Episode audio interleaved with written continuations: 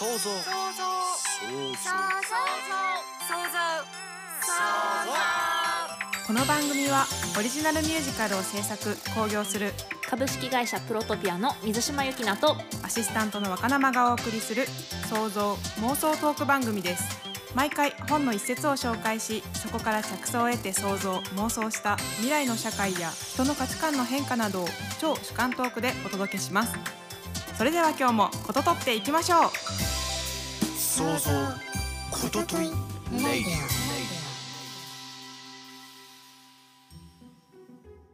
皆さんこんにちは。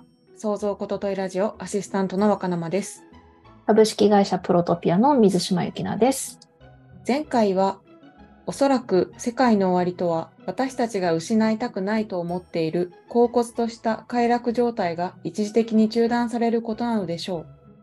という一節から喜びを持って地球を楽しんで生きるとはどういうことなのか現代の社会課題に対して原点に帰って考えたいという想像妄想を広げてお送りしました。今回はどんな一節でしょうか取り上げた一節を教えてください。はい、今回の一節です。誤解を恐れずに言えば、怒りは暗、金、単なエンターテインメントです。暗っていうのは安いですね。うんうん金は近い、単は短い、簡単なってことかな？うんエンターテインメントですということです。今回はアンガーマネージメントで読み解くなぜ日本人は怒りやすくなったのかという本から抜粋した一節になります。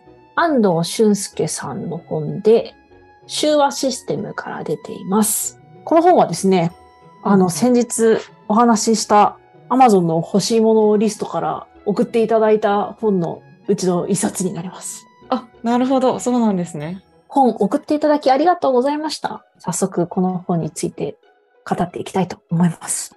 気になるタイトルですね。なぜ日本人は怒りやすくなったのか。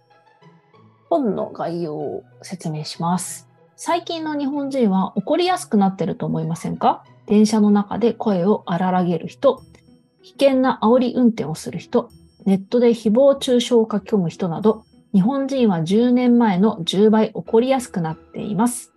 本書はアンガーマネジメントの第一人者である筆者が現代日本人が怒りやすくなっている原因を解き明かしながら怒りを抑える方法を一から解説した入門書です。あなたも自己肯定感を高めて負の感情をコントロールしましょうということです。日本人って10年前の10倍怒りやすくなってるんですね。まあ、なんか忍耐力とかも低下してる感あるけどね。あー、確かに。この本をね、読みたかった理由はね、はい。実はかなり最初の方の第6回、質感情症の時代を生きるっていう本を紹介したときに、あの、質感情症の女の子と怒りっぽいお父さんの話っていうね、うんうん。お話、アイデアをしたんですけれども、懐かしい。はい。そうその怒りっぽいお父さんについて学びたかったんですよね。なるほど、なるほど。じゃあ、いい本を送っていただきましたね。そうだね。何個か、まあ怒りっぽくなってる理由うん。が書かれてるんだけど、私が、が、まあ、衝撃を受けたっていうのが、まあ、今回の一節。怒りはすごく安くて身近なエンターテインメントだっていうことで、うんうん多くの人にとって誰かを叩くこと、怒りをぶつけることは消費でしかないと。消費だから終われば綺麗さっぱり忘れると。うんうん。なので、怒りで消費をしている人は、より無駄に必要以上に怒りやすくなります。多くの人は怒りたいんですと。怒りたいからこそ、わざわざ、あえて不愉快になるニュースを見に行くのです。っていうことでね。そうなんだ。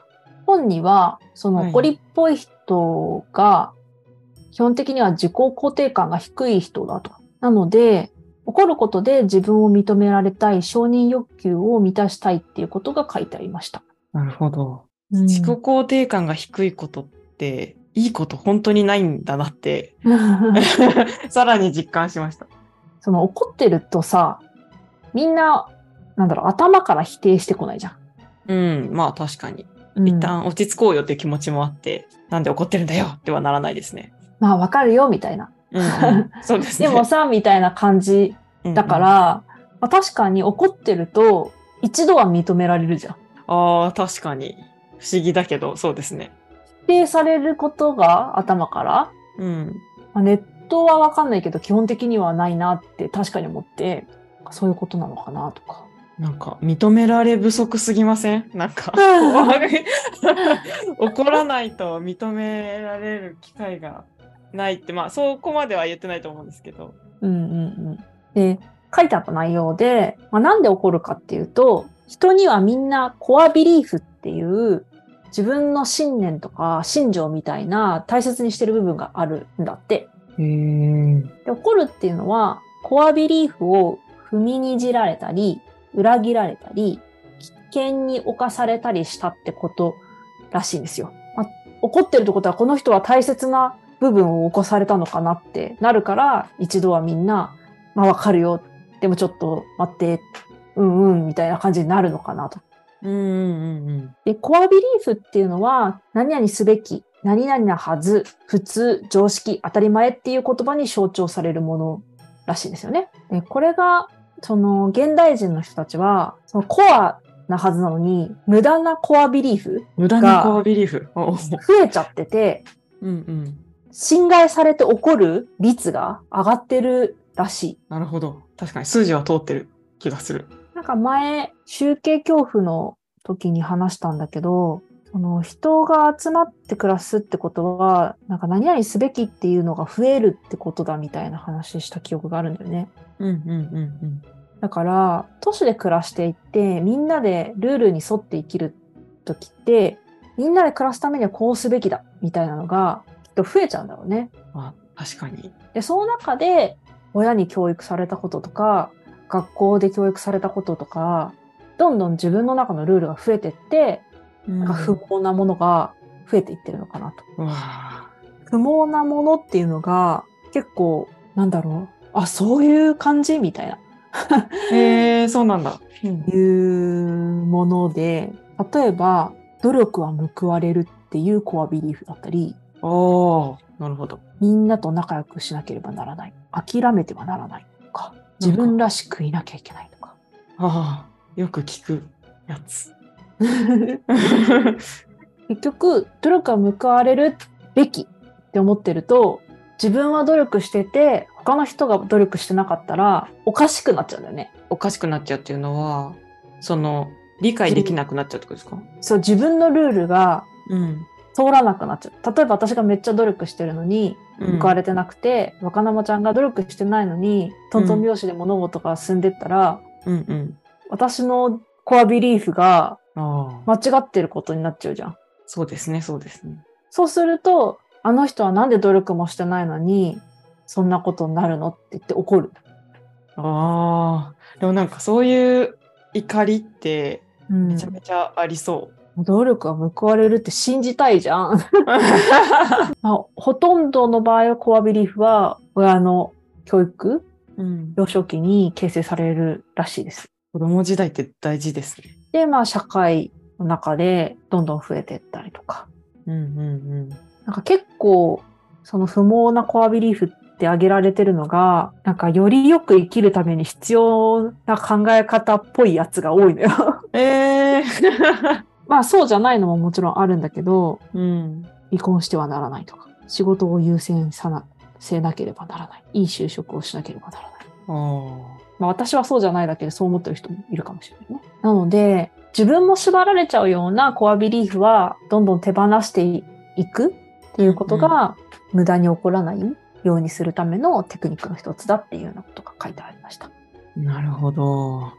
まあちなみに私のコアビリーフなんだろうってうん。思ったんだけど、私の場合は人は常にクリエイティブであるべきっていう考え方はいはい結。構ある。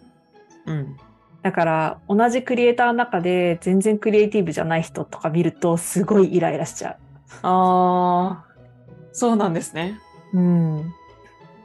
えーでも、それは不毛なコアビリーフではなさそうな気がしますけどね。でもやっぱりうん、自分のコアビリーフであって人に共有するもんじゃないんだろうなって思ったね。ああ、まあ確かに確かに。まあでも怒っちゃいけないわけじゃないんだって。ほ本当に大切なものは、うん、うん。この怒ってその、むしろ、周りの同調圧力とかに負けずに、コアビリーフは大切にした方がいいんだけど、うん。不毛なものは手放していこうっていうのと、その、自分が信頼された時は怒った方がいいと思うけど、うんうん。人に強要するのは違うのかなって、ああ、なるほど、なるほど。うん、繰り返しになっちゃうけどね。ああ、そっか。あ、でも怒ってもいいって、なんか今話聞いてて、やっぱうん怒んない方がいいのかなって思っちゃってたところが、勘違いしちゃってたところがあったんですけど、うん、そうですね。不毛な怒りを生み出すコアビリーフは手放してっていうところが大事ですね。そうそうそう。で、今日は、その、今日の一節が怒りがエンターテインメントだっていう話で、うんうん。まあ、エンタメってことは怒ってて楽しいんだなっていうことなんだと思うんだよね。うん、確かに。怒る人が。はい。で、自分で調べてみたんだけど、なんか怒るとアドレナリンとノンアドレナリンっていうのが出るんだって。えでこれは本に書いてない内容なんだけど、覚醒作用があって、集中力とか注意力が高まると。うんうん。目の前の恐怖や不安に対して、体と脳が戦闘モードに切り替わり、立ち向かうことができるんです。うーん。いう状態になるんだって。だから、あもしかしたら、なんか、毎日仕事とか人間関係とかで、なんだろう、やる気が出ない、うんうん。モチベーションが下がるというか、テンションが下がっちゃって。はい。でもやらなきゃいけないことって日々あるじゃん。ありますね。だから、まあ、身近な人だったり、SNS みたいなところで怒って、アドレナリン出して、うん。やらなきゃいけないことを片付けようとしてんのかなって妄想しました。なるほど。まあ、怒られる対象の人はたまったもんじゃないけどね。うんうんうんうん。日常がつまんないんじゃないかなって。あー確かにそれはあるのかもしれないですね。なんか、昔、昔っていうかまあ最近まで、ああ、うんなんかやる気出ないなって思うことが多くて、で、なんか、吉報が届いたり、まあうんあるいはいきなり問題が起きたりとかすると、うんカーンってスイッチ入って、わーって物事をこなしたりとかうんうん。しながら、まあ、常にあんまやりたくないなとか思いながら仕事やってたんだけど、はい。ツイッターじゃない SNS でもうかなり昔だけどね、なんか気分が上がらないなみたいなことを言ってたら、うん。それなんかテンションとモチベーションの違いじゃないですかみたいなこと言われて、知らない人に。へえ。テンションって上がり下がりが激しいんだって。うんうん今みたいになんかあってカーンって上がって一気に活動する。うんうん。でも、ガーンって下がってすぐやる気なくなっちゃああ。はい。う。モチベーションは保てるんだって一定おーうんうん間？うんうん。だか、ら、そのテンションじゃなくてモチベーションを上げていく方法を考えた方がいいですよって言われて、確かすごい。知らない人に。に 思ったね。おーだからこの怒りで左右できるのってテンションなんじゃないかなって。そうだと思います、確かに。なんか、モチベーション保ててるような気がしてたけど、うん。そうじゃないのかもしれないですね。まあやっぱりうん、モチベーションなんじゃない？本当は上げなきゃいけないのは。そうですね。うん、モチベーションって、いかに自分が、その、今やってることが自分にとって重要なことかって思えるかどうか、うんうん。こなすよりもね、なんじゃないかなって思いますね。そうですよね。なんか、それって結構中長期的なうんうん。自分との向き合い方だと思うから、まあ、冒頭、多くの人たちが怒りを消費してるっていう話から始まったんだけど、はい。消費って結構一瞬で終わっちゃうんだよね。でも消費じゃなくて、どう活用していくかっていうことを考えた方がいいなって思うので、うん。なんか自分の感情を消費しないで、まあ、向き合うというか、自分の感情をまあ醸成したりとか、味わうとか、得た感情をなんか自分の中に還元していくみたいな、うん。まあ、そんな感じのエンターテインメントを作りたいなって、まあ私の場合はミュージカルだけど、うん。思ったんですよね。えー還元していくか。この前、はい。野田マップって野田秀樹さんのね、作品を見たんですよ、演劇で。ああ、めちゃくちゃ面白くてさ、えー、面白いの種類がやっぱり、なんていうのかな、次の日とかもあシーン思い出して考えちゃうんだよね。考えちゃうって。あのシーンってこういうことだったのかなとか、うんうんうん。あそこってなんでああだったんだろうみたいな感じで、へえ、面白い。フラッシュバックしてくるっていうか。うんうん。で、ピーンって自分の中で繋がって、あ、そういうことか、みたいな。あそういう感じがやっぱりいいなって 思いましたね。確かに、すごい力を持ってますね、その演劇。うん。やっぱり、なんていうの？ああ、楽しかったって終わるとそれで終わりじゃん。うんうん。まあ、そういうのもいいとは思うんだけど、たまには。私はなんか、もう少し見てくれる人の血肉になるとか、うん。そういう感じのやつ目指そうって 思いました。まあ怒りに限らず自分の感情を消費しない、うん、生かしていくみたいな方向性で今後も作品作りに取り組みたいと思います。はい。はい。ありがとうございます。今日もいろいろと想像妄想できたのではないでしょうか。想像ことといラジオでは、リスナーの皆様の想像、妄想、感想を募集しております。ラジオの紹介欄にある Google フォームからぜひ投稿をお願いします。来週は山田祐介さん、サブスクの子と呼ばれてを題材に妄想トークを繰り広げます。お楽しみに。想像ことといラジオは毎週木曜朝7時に更新予定です。ぜひフォローをお願いします。さていかがでしたでしょうか？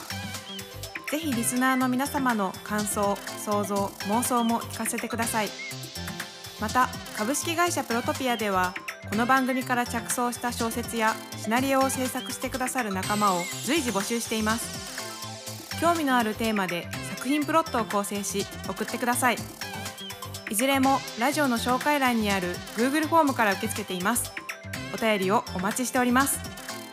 それではまた来週。